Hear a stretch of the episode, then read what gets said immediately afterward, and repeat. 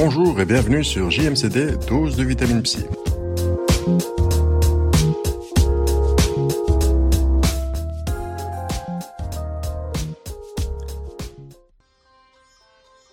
Les troubles alimentaires viennent questionner toute la problématique de la limite, de la limite entre le corps propre et le corps autre, entre le corps et l'autre, entre l'ici, le dedans et le là-bas, le dehors, entre ce qui fait lien. Quel est ce cordon ombilical? Qu'est-ce qui me remplit et qu'est-ce qui me gave? Qu'est-ce qui me remplit et qui déborde? C'est une histoire d'engloutissement, d'engloutissement réciproque, de fermer la bouche ou de l'ouvrir, de dévoration aussi, et que l'on peut retrouver dans les mythes. Où je commence et où je finis, c'est cela qui est en jeu. Le corps propre et le corps autre, le lien, la limite. Voilà la question que posent les troubles du comportement alimentaire. Bonjour et bienvenue dans cette vidéo consacrée à la boulimie et à l'anorexie, deux troubles alimentaires qui peuvent avoir des conséquences graves sur la santé physique et mentale des personnes qui en souffrent.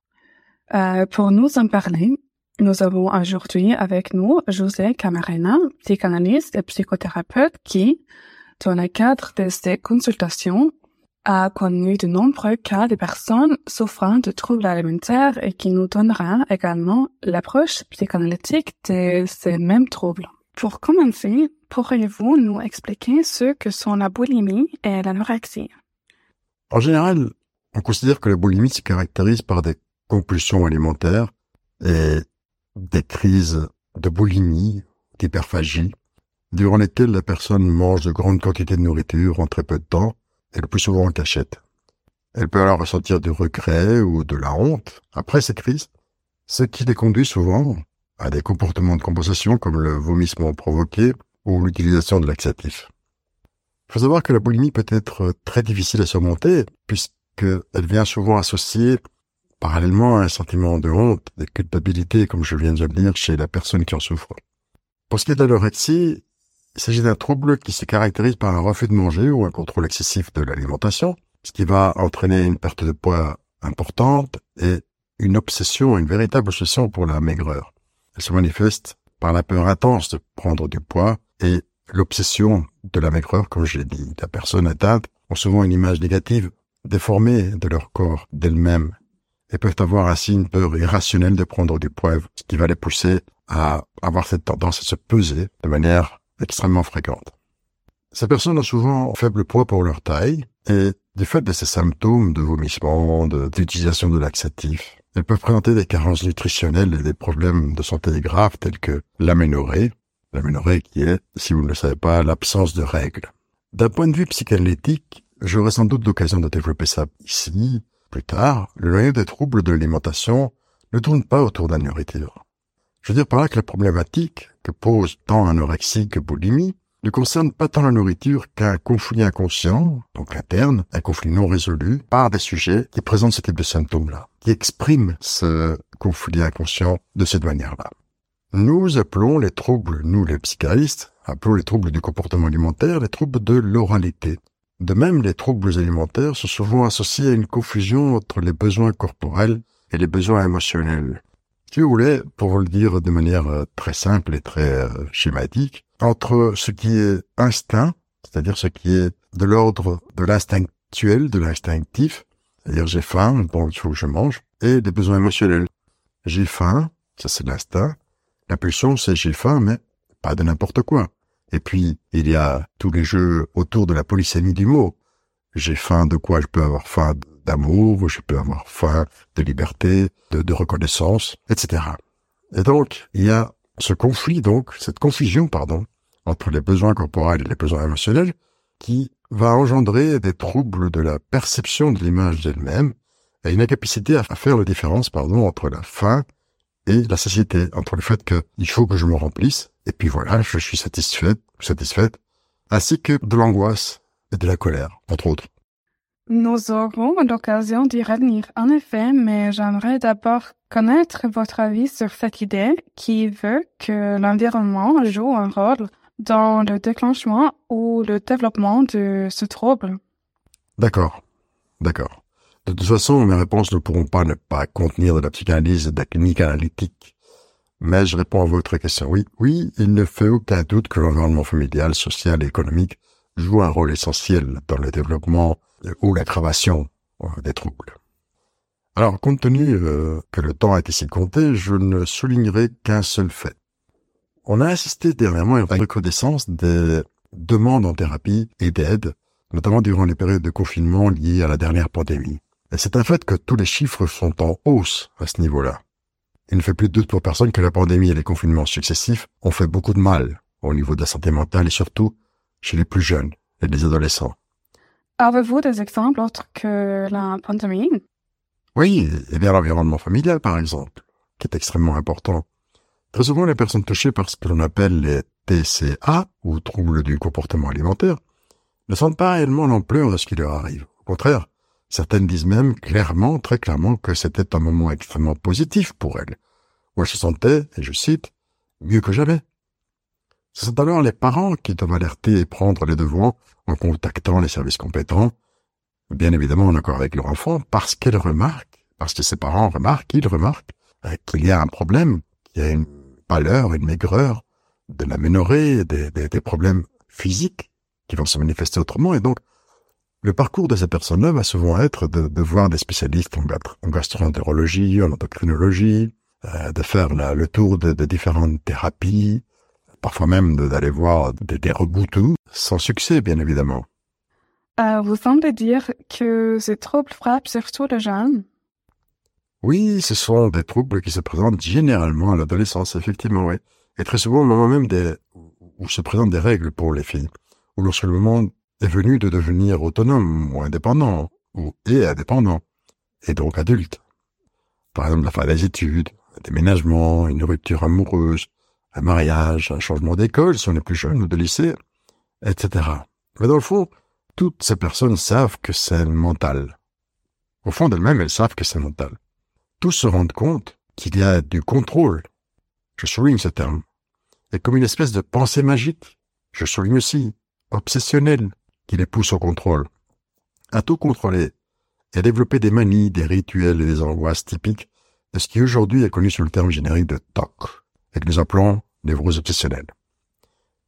De plus, il y a presque toujours, pour ne pas dire toujours, des problèmes d'estime de soi et d'image, de, reprise de confiance en, elle-même, c'est-à-dire de se faire confiance finalement. Mais, mais j'irai plus loin. Mais bon, je laisse ça pour, les médecins, psychiatres thérapeutes, qui, petite parenthèse, devraient travailler en équipe, en étroite collaboration. C'est plus sérieux, et c'est la seule manière, à mon humble avis, d'avoir des résultats réels sur le long terme. Alors je parlais tout à l'heure de, enfin, je viens de parler maintenant de pensée magique, de rituels et de névrose obsessionnelle ou de TOC. Oui, effectivement. Quel est le, le fondement du fantasme inconscient euh, de l'obsessionnel? C'est pour l'hystérique le fondement du fantasme. Je dire comme ça. Est suis-je un homme ou suis-je une femme? Et puis finalement, qu'est-ce qu'être un homme et qu'est-ce qu'être une femme? L'obsessionnel, lui ou elle, son, le fondement de son fantasme, ce sera suis-je mort ou suis-je vivant? C'est-à-dire, est-ce que j'existe ou est-ce que j'existe pas?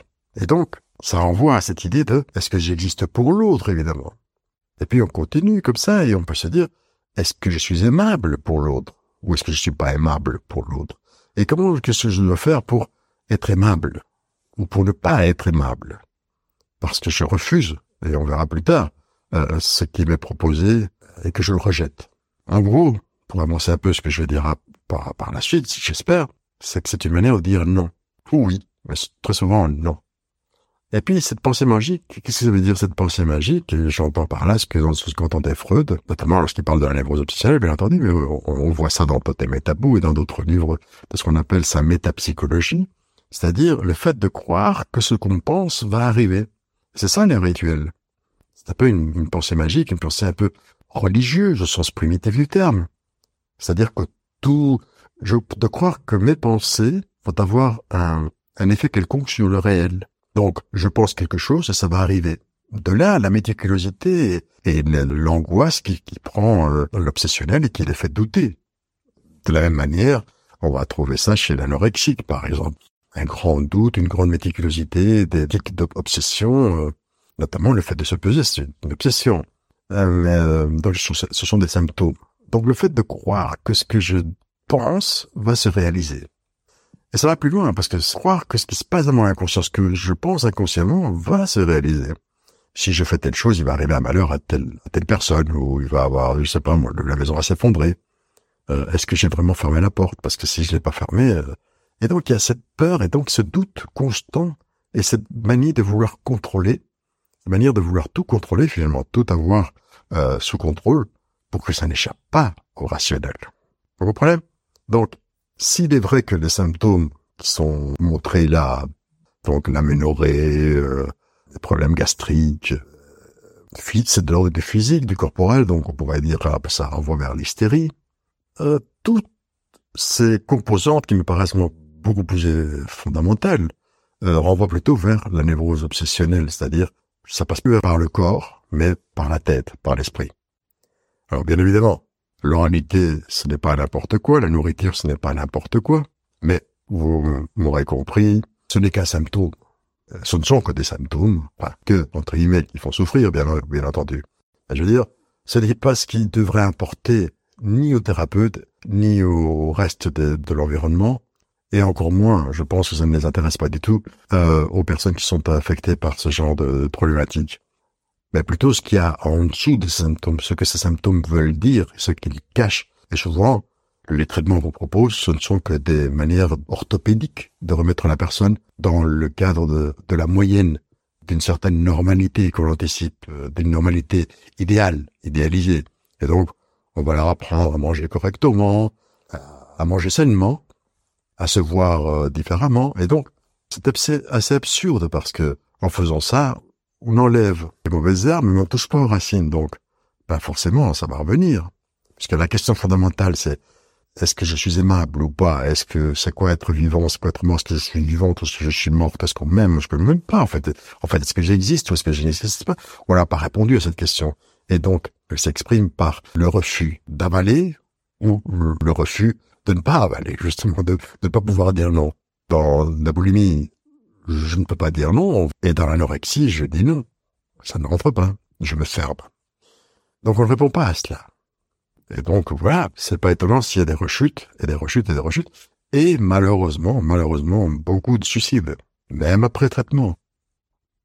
C'est quoi être un homme, c'est quoi être une femme? C'est pas parce que je vais changer de genre, euh, de sexe, ou de position, ou, ou d'idées, que je vais comprendre pourquoi j'ai telles idées, de manière mes croyances, etc., qui, me limitent. C'est pas pour ça que la question euh, fondamentale va, va avoir, va trouver une réponse. Donc il faut laisser cette, il faut laisser le sujet, la personne, s'exprimer et pouvoir enfin prendre la parole autrement qu'à travers ses symptômes. Qu'elle puisse dire ce qu'il y a là derrière et qu'elle ait enfin une porte ouverte. Parce que souvent ces portes étaient fermées. Pourquoi ce contrôle? Ok, je, parle beaucoup. Je ne dirais pas pourquoi, mais plutôt contre quoi. Le contrôle arrive sur un fond de personnalité hyperactive latente. Latente dans le sens que c'est inconscient pour la personne, bien évidemment. Donc ce besoin de contrôle dont je parlais, c'est purement et simplement le besoin de ne pas se laisser aller, de ne pas sombrer dans l'hyperactivité. Je m'explique. Ces personnes semblent de prime abord calmes, sereines, euh, sont incapables mentalement de canaliser leur énergie et souvent en recherche, malgré elles, d'une certaine solitude, d'un isolement parfois réel. J'avais des personnes, enfin, quelques personnes qui sont venues en consultation chez moi et qui me disait euh, combien jusque-là ils avaient eu un cercle d'amis euh, riches, euh, importants, et, comment depuis depuis lors, du fait de leur maladie, c'est ce qu'elle disait. Donc du fait de leur maladie, elle ne disait pas du fait de, de mon questionnement inconscient de moi-même. Non, c'est leur maladie qui prend alors là, qui endosse la culpabilité, le rôle, le mauvais rôle. Mais en même temps, c'est un message qu'elle vous lance. Voilà, voilà. C'est-à-dire, je suis seul parce que j'ai ça. Alors, le problème, c'est que pourquoi elle a ça? Et donc, me disait, bah, depuis que j'ai la maladie, à cause de la maladie, ben maintenant, je me retrouve à ne plus avoir d'amis, à devoir étudier à distance chez moi, seul, je ne sors plus, parce que je n'ai plus la force, parce que ceci, parce que cela. C'est très courant. Donc, lutte contre l'hyperactivité. Alors pourquoi? Simplement pour ne pas se retrouver seule avec elle-même. Je pense que vous l'aurez compris. Il y a des choses en elle, d'elle, qu'elles ne peuvent ou qu'elles ne veulent pas voir. Un besoin irrésistible de boucher le vide, de boucher ce vide qu'elles ressentent. Je vous renvoie là à la question que je posais, qui est au fondement de, de, de des fantasmes conscients, et donc de combler ce manque. En effet, l'adolescence, ces grands épisodes déclencheurs dont je viens de parler, déménagement, euh, deuil, etc., peuvent avoir été vécus de manière difficile, on va dire mal assumée, ou même carrément refusée de façon inconsciente par ces personnes. Et j'insiste, euh, ce sont surtout des jeunes filles euh, qui sont atteintes de cette euh, problématique-là. En tout cas, c'est elles qui, qui consultent, c'est elles qui sont cataloguées comme ça par par les familles, par le, le milieu médical. C'est elles qu'on voit. Et il est important de rappeler ici, ou de se rappeler, que durant la petite enfance, ces mêmes personnes étaient souvent dominées par un incontrôlable besoin d'incorporation et de dévoration. J'insiste. Incorporation, c'est-à-dire mettre en soi, et de dévoration, donc euh, de dévorer. Et une incorporation et une dévoration toutes dirigées par des émotions avides de combler justement ce vide, et de le combler immédiatement. Cette espèce de vide ressenti, tout cela de manière inconsciente. Comment peut-on expliquer ce lien entre le début des symptômes, des troubles et le début de l'adolescence? Eh bien, car, euh, pour rappel, la difficulté essentielle des adolescents souffrant d'anorexie mentale tient à leur personnalité et à leur incapacité à gérer les conflits. Les relations de ces patients avec les autres sont similaires à celles qu'ils entretiennent avec la nourriture. Les deux sont caractérisés par un aspect que j'appellerais paradoxal une alternance entre une furieuse habilité pour la relation, une grande envie de relation, et une capacité d'isolement ou de retrait et d'intolérance à la solitude. Et puis une grande sensibilité à l'attitude et à l'opinion des autres, des difficultés à gérer les relations affectives et à trouver une suffisamment bonne distance entre soi et l'autre. Une oscillation, un va-et-vient entre une anxiété due à la séparation et une anxiété due à la crainte de l'intrusion de, d'être envahi et de la coexistence d'attentes exacerbées avec la capacité d'être facilement influençable et dans le même temps une capacité d'opposition et de refus de l'échange.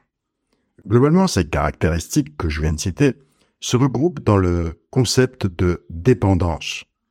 Chez tous ces patients, chez toutes ces patientes, il y a une prédisposition à une dépendance exagérée, ce qui implique donc bien évidemment, un manque d'autonomie. Donc je pourrais dire disposition énorme à une dépendance exagérée avec son corollaire un manque d'autonomie. La signification pathologique de ces conduites et les enjeux de ces conduites sont ce qui devrait être traité par le psychothérapeute et par la psychothérapie en premier lieu. Et en tout cas, cela devrait être l'objectif final de tout travail thérapeutique, psychothérapeutique, par rapport aux personnes souffrant de troubles du comportement alimentaire. Pouvez-vous nous en dire plus sur l'importance de l'image de soi dans le développement de troubles alimentaires comme la polémie et l'anorexie? Ah, l'image de soi. L'image de soi et l'estime de soi sont des facteurs importants, effectivement, dans le développement des troubles alimentaires, comme, je répète, la boulimie hyperphagique et l'anorexie. Chez les personnes atteintes de boulimie, il peut y avoir une obsession de la maigreur, bien, évidemment, et une crainte de perdre du poids. Chez les personnes atteintes d'anorexie, il y a une image déformée de leur corps et un besoin de contrôle, contrôle de leur poids et de leur apparence. Donc le besoin de contrôle se fixe sur le besoin de contrôler le poids et de contrôler leur apparence. Et chez le, les boulimiques, il y a une obsession qui est l'obsession de la maigreur, l'obsession d'une crainte de perdre du poids. Mais ça se fixe là, ça ne veut pas dire que le nœud de la question, le nœud de, la problématique, la signification du symptôme soit celle-là. C'est comme ça que ça se manifeste, que ça se manifeste. Quoi qu'il en soit, ces troubles peuvent être liés à des problèmes de confiance en soi, d'estime de soi, oui, ainsi qu'à une recherche de perfection, mais ils peuvent être également alimentés, si j'ose dire, par des pressions sociales qui poussent à être mince, à avoir le corps parfait, On est une société de l'image, il faut pas l'oublier. C'est pourquoi il est important de promouvoir une image saine, une image euh, positive euh, de soi et de son corps. En général, je parle ici, dans l'ensemble de, de la société, mais bon, c'est un, vœu pieux que j'évoque là. Et, et, aussi de sensibiliser au, danger qu'il y a à, à, suivre des stéréotypes irréalisables, irréalistes, des stéréotypes de beauté, de corps parfait, et qui sont véhiculés malheureusement trop souvent par les médias. Cela étant dit, la psychanalyse ou le psychanalyste ajoutera que le langage, la langue, y compris le langage de la rue, sont essentiels pour entendre, et si, je ne dis pas comprendre, entendre les symptômes appelés euh, troubles. Ne dit-on pas qu'on est ce qu'on mange, manger un bel dent, manger comme un cochon, qu'il faut manger pour vivre et non vivre pour manger, manger des pissenlits par la racine, etc. Cela ne vous aura pas échappé en entendant ces quelques expressions, combien il renvoie à l'image, à l'acte agressif de broyer, donc la dévoration, à la propreté, donc un côté obsessionnel, et à la mort, comme je le disais tout à l'heure, chez le vivant, suis-je mort Aux pulsions, en somme. La nourriture serait, aujourd'hui en période de relative abondance, comme hier en période de pénurie, ce qui définit, ce qui classe, ce qui rapproche ou ce qui met à distance. Une espèce de seconde peau, un peu la manière dont en parlait Didier Anzieux dans son livre Le Moi Peau. Aussi, dans le conflit de la personne anorexique, se trouve en creux, si j'ose dire, un conflit interne qui touche à l'identité même et à l'imaginaire du sujet. Par exemple, non pas tant l'image que reflète le miroir, ou le poids que renvoie le pèse-personne, mais bien l'image idéale, l'image imaginaire donc, que cette personne projette sur le miroir, de manière inconsciente évidemment, et qui lui revient en boomerang. Voilà. Il y a un jeu d'aller-retour, une espèce de dialectique euh, scopique qui est très intéressante et très parlante en fait. L'image d'un sujet de l'inconscient qui parle de désir, de pulsion, d'envie, de conflit entre pulsion et défense contre celle-ci, etc. Comme une fin d'autre, comme une fin de lien, une fin de l'autre, une fringale de lien ou un trop-plein qui pousse à vomir ce même lien. Rappelez-vous d'ailleurs, ça va compléter les exemples que j'ai donnés un peu plus haut, rappelez-vous comment le bébé introjecte tout ce qui est bon. Il incorpore tout ce qui est bon. Et qu'il rejette, comment il rejette vers l'extérieur ou qu'il vomit le mauvais objet, ce que Klein appelle le mauvais objet. Comment il, par exemple, il avale le, lait maternel et puis il, le régurgite ou le vomit. C'est la seule manière qu'il a de, pouvoir dire non, de, s'opposer à quelque chose. Alors, qu'est-ce qui est bon ou mauvais pour chacun et chacune? C'est précisément là que la thérapie dynamique, que la psychanalyse, tendra l'oreille, et c'est là que la personne en thérapie, à son rythme et en fonction de son histoire singulière, unique, d'être humain, bien entendu, devra entendre ce qui se joue dans ses propres symptômes. Comment me direz-vous? Comment? Par la parole, cette parole que Lacan appelait pleine, et qui n'est autre que la parole qui, qui erre, la parole qui erre. Et elle erre pourquoi? Ben du fait de la, de la règle fondamentale de la psychanalyse qui pousse à dire tout ce qui vient à l'esprit comme cela vient, donc sans filtre, jusqu'à dépasser la pensée contrôlante de l'esprit rationnel et conscient, c'est-à-dire jusqu'à ce que, lorsqu'on est en train de parler, on se dise, mais j'ai dit ça, mais je ne voulais pas dire ça, je ne sais pas pourquoi je dis ça. Mais n'allez pas croire que j'ai dit ça, parce qu'en fait, je pensais autre chose. Donc sa parole, il dépasse, dépasse la personne qui parle. Comme le disait d'ailleurs le même Lacan, la personne peut mentir, l'angoisse, elle, ne ment pas.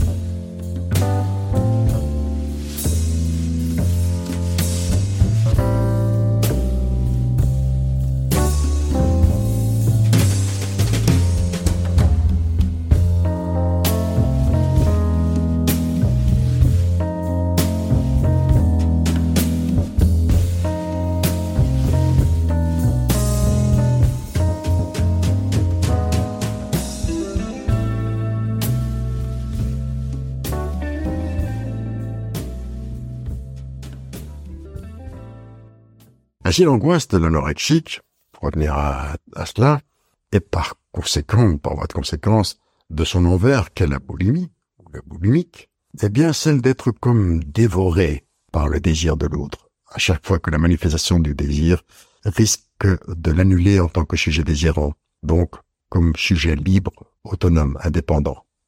Je pense que c'est important de répéter ceci. Euh, l'angoisse de l'anorexique et donc du boulimique, bien sûr, parce que moi je c'est un peu comme pied et face, hein, c'est une même monnaie. Euh, l'angoisse, c'est bien celle d'être dévoré par le désir de l'autre à chaque fois que se manifeste euh, ce désir inconscient qui lui fait penser inconsciemment, encore une fois, que euh, ce désir risque de l'annuler en tant que sujet désirant, en tant que sujet libre, autonome et indépendant. Un sujet finalement séparé du fantasme attirant et effrayant à la fois, comme dans les toxicomanies d'ailleurs, de l'union symbiotique du bébé avec l'autre nourricier dont il est totalement dépendant et pour qui il se sent pur objet. Ah oui, il dépend totalement de cet autre, qui est souvent la mère ou presque toujours la mère ou généralement la mère. Ah, tout cela est fort complexe, mais semble plus clair désormais. De toute manière, comme vous avez apporté beaucoup de concepts que nous ne pourrons approfondir ici, invitons nos auditeurs à consulter vos capsules traitant de la cure, l'angoisse, l'attachement ou l'abandon, euh, entre autres. Alors, pour poursuivre, pourriez-vous nous donner des exemples concrets de comportements liés aux troubles alimentaires? Oui, voici quelques exemples de comportements qui peuvent être liés à la boulimie. Même si j'insiste, chaque personne est unique et l'on ne peut pas parler de causes profondes et, en généralisant. Donc il faut entendre ce que chaque symptôme, même si ces symptômes sont les mêmes, ce que chaque symptôme dit de cette personne, exprime, quel désir, quel conflit se cache derrière, quel désir s'exprime, quelle volonté d'exister, quel, quel mot non dit, qu'est-ce qui n'a pas été symbolisé qu'on doit symboliser de cette manière-là, par des mots, bien entendu. Mais bon, Soit, pour répondre à votre question, les comportements liés au TCA sont refus de manger ou de prendre des repas en public, se peser de manière obsessionnelle, avoir une peur irrationnelle de prendre du poids, de ne pas respecter les signaux de la faim ou de la satiété, et se fixer des objectifs de perte de poids tout à fait irréalistes. Manger de grandes quantités de nourriture en très peu de temps, se sentir incontrôlable lorsqu'on mange, avoir des secrets alimentaires, vomir intentionnellement après avoir mangé, par exemple. Quant à l'anorexie, elle peut être liée à un besoin de contrôle et de perfection, ainsi qu'à des problèmes de confiance en soi et d'estime de soi. Pour compléter, je dirais que certaines personnes sont évidemment plus à risque de développer la boulimie ou l'anorexie en raison de leur environnement ou de leur mode de vie. Ben, les personnes qui sont dans un, qui se trouvent dans un milieu confronté à des pressions sociales pour être minces ou avoir un corps parfait, de même que les personnes qui font partie d'un milieu sportif de haut niveau et soumises à de fortes pressions peuvent être toutes deux euh, beaucoup plus vulnérables. Je pourrais ajouter euh, le, le qui dit qu'il faut maintenir euh, tant que faire se peut un mode de vie sain et équilibré. J'aime pas les il faut et c'est facile à dire. En fait, c'est en gros ce que disent les manuels qui suivent le DSM. Et sur la plupart des points, ben, nous serons d'accord, bien évidemment. Mais cela dit, du point de vue de psychanalyste, il faudrait ajouter et enrichir cela en le replaçant dans le contexte plus précis et à la fois plus large de l'inconscient, du désir et de la relation au corps, au corps propre, mais aussi de la relation à l'autre, à cet autre, avec lequel ou sans lequel on ne peut pas vivre. L'être humain sans lien ne peut pas exister, évidemment. Enfin, j'espère que tout le monde est d'accord sur ça.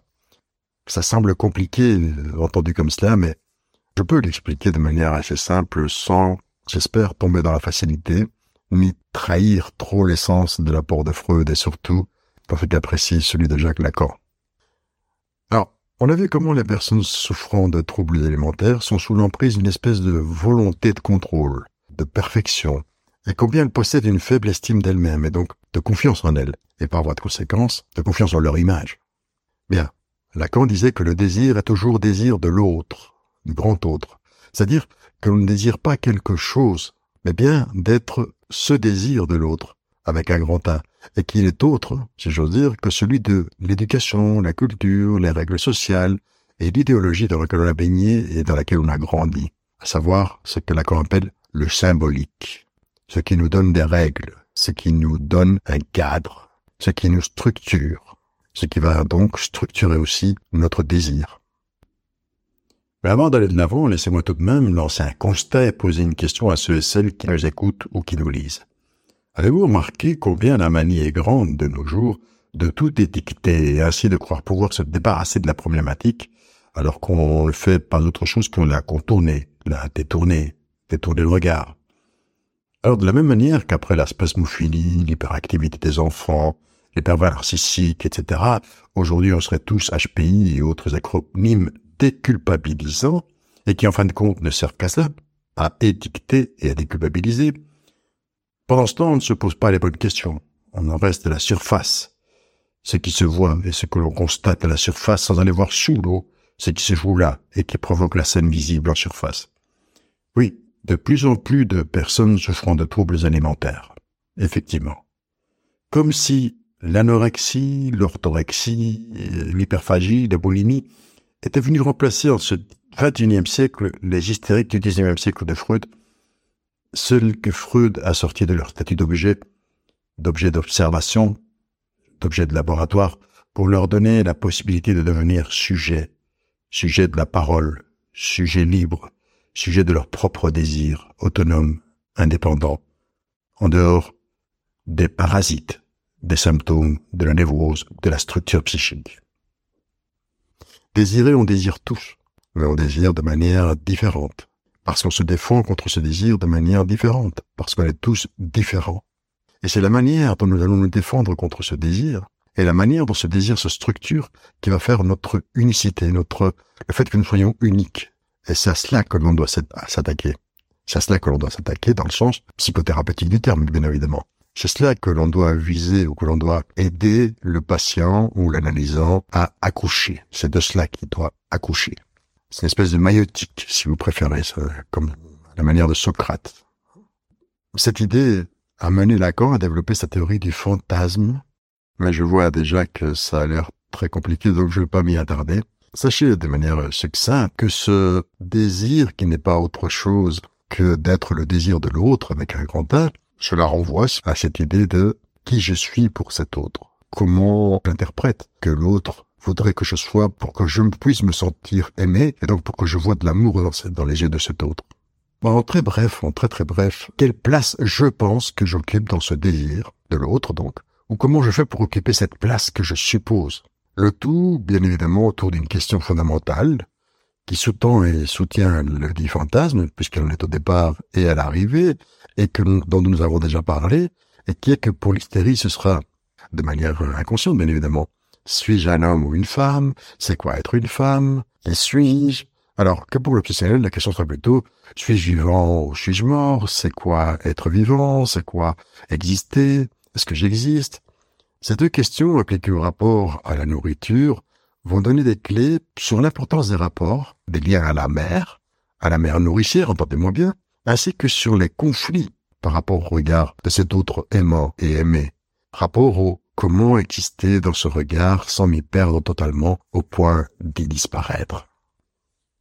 Il y a apparemment une idée très répandue selon laquelle la boulimie et l'anorexie sont des troubles qui accompagnent les personnes tout au long de leur vie. Euh, pouvez-vous en dire? Eh bien, merci pour cette question, car en effet, il y a une fausse idée sous forme de rumeur et qui veut qu'il n'existe pas de traitement pour les troubles alimentaires. Bah, c'est tout à fait faux, bien évidemment. Merci donc de me permettre ici de tordre le cou à cette rumeur et ainsi de donner de l'espoir aux personnes qui nous écoutent et qui vivraient avec l'un ou l'autre de ces troubles ou qui cohabiteraient avec une personne boulimique ou anorexique. Il y a des traitements effectivement des traitements efficaces, et les personnes qui sont sorties de ces souffrances sont nombreuses. Bien sûr, il faudra être conscient, comme pour toute thérapie en profondeur, ça ne va être ni simple ni facile. Et quand je dis euh, ça va être, ça sera ni simple ni facile, c'est que euh, on ne peut pas forcer une personne à faire une thérapie, à entrer en thérapie. Il faut que la personne soit prête et que ce soit elle qui décide. Sauf en cas d'urgence, évidemment. Dans les cas d'hospitalisation, ce que je viens de dire n'est pas valable. En cas d'extrême urgence, on travaillera alors pour l'institution pour pallier l'urgence. Mais ce qui serait bien, et ce se fait euh, de plus en plus, en tout cas c'est ce que je lis, donc j'espère que c'est le cas, euh, travailler en, équipe multidisciplinaire et faire face à, à ces troubles, à cette maladie, ou à cette affection, prenez le, le terme qui vous convient mieux, comme s'il s'agissait d'une addictologie, parce que de fait, euh, c'est une espèce d'addiction. La plupart de ces centres, ces hôpitaux, de ces cliniques, elles travaillent en équipe multidisciplinaire et, et avec des psychiatres qui sont soit eux-mêmes addictologues, soit entourés d'une équipe d'addictologues. Et donc, euh, oui, il, y a des résultats. Il y a des résultats aussi en, thérapie individuelle parce que la personne vient avant que les troubles ne deviennent trop importants euh, et importants au point de devoir être hospitalisé. Et pour preuve, nous allons passer maintenant quelques extraits de témoignages de personnes qui ont pu venir à bout de l'anorexie ou de la boulimie mentale. Je suis arrivée à l'hôpital sans trop savoir ce que je faisais là. J'y suis allée vraiment euh, parce que mes parents avaient l'air de s'inquiéter. Leur regard avait changé. Le regard de mes amis aussi avait changé. Mais moi, je me doutais pas que j'étais malade en fait. Clairement, pour moi, j'étais bien. C'était la meilleure période de ma vie finalement. Je me sentais super bien, super forte. L'anorexie, c'est pas le poids en fait, c'est mental. C'est une maladie mentale. On pense souvent que c'est juste une fille qui veut pas manger, mais c'est bien plus de ça. Ou une fille qui a pas faim, c'est faux. Parfois, je mourais de faim et je mangeais pas parce que je me contrôlais. La dernière hospitalisation que j'ai faite euh, l'été dernier, euh, j'ai compris que ces choses-là, je devais les prendre euh, comme une aide et pas comme une punition. Parce que, oui, comme dit en 2019, j'avais vraiment l'impression qu'on me punissait en fait, que j'étais une mauvaise personne. Je voyais bien qu'il n'y avait pas d'issuance à toi, sans doute depuis le début. J'étais épuisée, il y avait la maigreur bien sûr, mais pas que. J'ai pas été très maigre tout le temps, ça ne m'empêchait pas de souffrir beaucoup. Je savais que je me mettais en danger, mais en même temps, j'étais convaincue que c'était ce qui me permettait de survivre, contrôler mon poids, ce que je mangeais. Même quand je contrôlais pas tout, d'ailleurs, avec la boulimie, je sais pas, ça m'aidait à contrôler mes peurs, pas les affronter peut-être. Et pour pouvoir lâcher tout ça, j'ai eu besoin d'être très entourée. Par des amis, mais aussi des médecins qui m'accompagnent dans les moments où je perds des pieds. Ça a été dur, oui. Mais la liberté que j'ai aujourd'hui, elle vaut largement ça. Témoignage émouvant et qui effectivement confirme ce que nous disions. Maintenant, comment peut-on traiter euh, la boulimie et l'anorexie? Y a-t-il des moyens euh, de prévenir ces troubles alimentaires? Tout d'abord, il est important de chercher de l'aide et de trouver un traitement adapté aussi vite que possible lorsqu'on est confronté à un trouble alimentaire. Euh, le traitement de la boulimie et de l'anorexie peut euh, inclure, je l'ai déjà dit, je pense, mais je répète, une thérapie individuelle, une thérapie de groupe, l'institution ou, euh, ou une thérapie familiale et parfois, si nécessaire, des médicaments. Donc la prise en charge d'une équipe interdisciplinaire euh, en institution, ben oui, c'est une espèce d'addiction et cela exige le même traitement que, que pour n'importe quelle addiction. Euh, pour ce qui est de la prévention, alors, ben, il est important de promouvoir, comme on, l'a déjà vu plus haut, une image saine et positive de soi et de son corps, de favoriser un mode de vie sain et équilibré, de sensibiliser aux signes de ces troubles alimentaires et puis d'encourager les personnes à demander de l'aide si elles en ressentent de besoin. Autant de pieux parce qu'il faudrait demander que cela, euh, cette image soit promue depuis euh, le culturel, le social, l'économie, le familial. Et bon, nous savons que nous vivons dans une société de l'image. Et voilà, ce sont des vœux mais si on peut le faire, tant mieux. C'est vers là qu'il faut tendre. Merci beaucoup pour ces précieuses informations. Maintenant, si quelqu'un souhaite en savoir plus ou chercher de l'aide pour lui-même ou pour un proche, où peut-il trouver cette aide? Écoutez, il existe de nombreuses ressources disponibles pour les personnes qui cherchent de l'aide, soit pour elles-mêmes, soit pour un proche, dont notamment les centres de santé mentale, qui proposent souvent des thérapies et des groupes de soutien pour les personnes qui sont euh, qui souffrent pardon de troubles alimentaires, les organisations de soutien aussi, qui proposent du soutien, comme leur nom l'indique, de l'information sur les troubles alimentaires. Je pense ici à la PBA ou la FPBA, désolé, ça c'est compliqué, ou l'Association française pour la prévention de l'anorexie et de la boulimie. Euh, et puis des professionnels de la santé mentale en général, bien évidemment. Psychologues, psychiatres, psychanalystes et autres professionnels de la santé mentale qui peuvent être consultés, bien entendu, soit pour de l'aide, soit pour du soutien, soit pour une thérapie. Euh, de toute façon, je laisserai la liste dans la description de, de, du podcast et de la vidéo. Enfin, il est important, essentiel, je dirais même, de ne pas hésiter à demander de l'aide et à ne pas essayer de faire face à ces troubles seul. Il en va ici comme il en va pour euh, le harcèlement. Garder les choses pour soi, c'est la, pire des solutions. Donc je sais que c'est difficile, que c'est très difficile même et que ça, ça va à l'encontre même de la structure psychique qui veut que cela signifie un rejet, un non, euh, que cela signifie qu'il y a un sens à ces symptômes. Et donc souvent, euh, le sens de ces symptômes va faire, va faire barrage à l'idée d'accepter de l'aide, et pas tellement accepter de l'aide, mais à, à dire ce qu'on ressent réellement et, et donc à reconnaître qu'il y a euh, un problème, puisque au fond de lui-même, ces personnes savent qu'il y a un problème, mais c'est de reconnaître. Ça, c'est beaucoup plus difficile à, à atteindre, donc c'est un idéal. Mais bon, de nouveau, chaque fois que possible, il sera important de demander aux personnes qui font face à ce genre de troubles de ne pas essayer d'affronter le problème, la problématique seul et d'accepter euh, l'aide. Et pour les parents, les amis, la famille, quelles sont les meilleures façons de soutenir une personne souffrant de l'une de ces troubles alimentaires? Alors, pour les parents, et les amis, la famille, il est important de montrer de l'empathie, bien entendu, et, et de l'amour, de ce que la personne comprenne que quoi qu'il arrive et quoi qu'elle fasse, elle, elle, va être aimée au-delà de, de, de, ces troubles alimentaires, que personne n'est défini euh, uniquement par euh, ses symptômes, ni uniquement par son image. Cela implique d'éviter de critiquer ou de juger, mais plutôt d'essayer de comprendre ce, ce, qui est ressenti par ces personnes, de les encourager à chercher de l'aide sans, sans agressivité, sans, sans que ce soit une injonction, mais euh, de les inviter à suivre une thérapie ou, ouais, d'avoir un suivi médical et puis euh, et puis d'être là comme soutien simplement avec une écoute euh, attentive, non jugeante, non critique, non fermée, qui ouvre des espaces qui ne veuille pas régler, entre guillemets, le problème à la, place de la personne, de le laisser prendre le contrôle de son corps euh, et, et d'aller vers un processus, euh, comment dirais-je, d'amélioration et peut-être de guérison, en respectant ses temps, euh, ses rythmes et donc sa décision, son désir en fin de compte.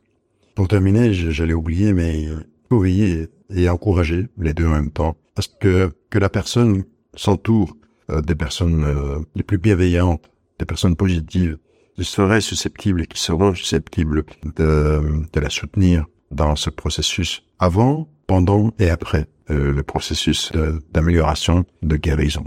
Voilà ce que je pouvais dire par rapport à tout cela. Merci beaucoup, Justin, pour ces précieuses informations. Si vous souhaitez en savoir plus sur la boulimie et l'anorexie, n'hésitez pas à consulter un professionnel de santé mentale. Nous espérons que cette vidéo vous aura été utile et vous donnera des pistes pour soutenir une personne souffrant de l'un de ces troubles alimentaires. N'oubliez pas de vous abonner à la chaîne et d'aimer cette vidéo si vous l'avez trouvée intéressante. À la prochaine. Merci. Merci à vous.